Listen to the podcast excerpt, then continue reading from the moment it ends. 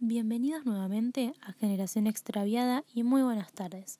Soy Micaela y como todas las semanas nos encontramos aquí en nuestra sección especial de los días jueves donde nos ponemos las alitas y agarramos el arco y flecha para jugar a ser cupido por un rato y opinar de amor.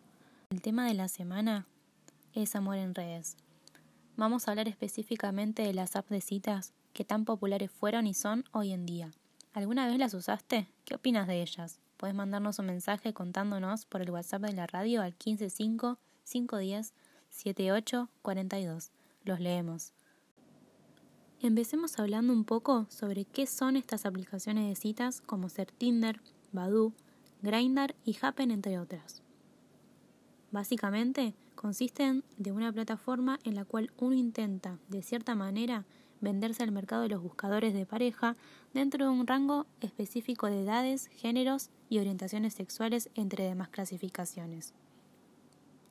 Pero según la encuesta que dejamos en las redes sociales de la radio y en nuestra página oficial, podemos encontrarnos que no siempre la expectativa se encuentra con la realidad. Estamos hablando de un 45% de personas que reportaron no sentirse satisfechos con la experiencia de aplicaciones de citas, algunos de los testimonios fueron estos. La mayoría la utilizan para tener relaciones sexuales y no para conocer a la persona en sí. Nunca pasamos del chat de la app. Al usar estas apps no tuve mucho inconveniente, pero la verdad es que no es una experiencia única e inigualable. Siempre me dieron vueltas. No logré mi objetivo ninguna de las veces. La verdad, no me siento cómoda hablando con la foto de alguien que puede no ser real. No salió como esperaba.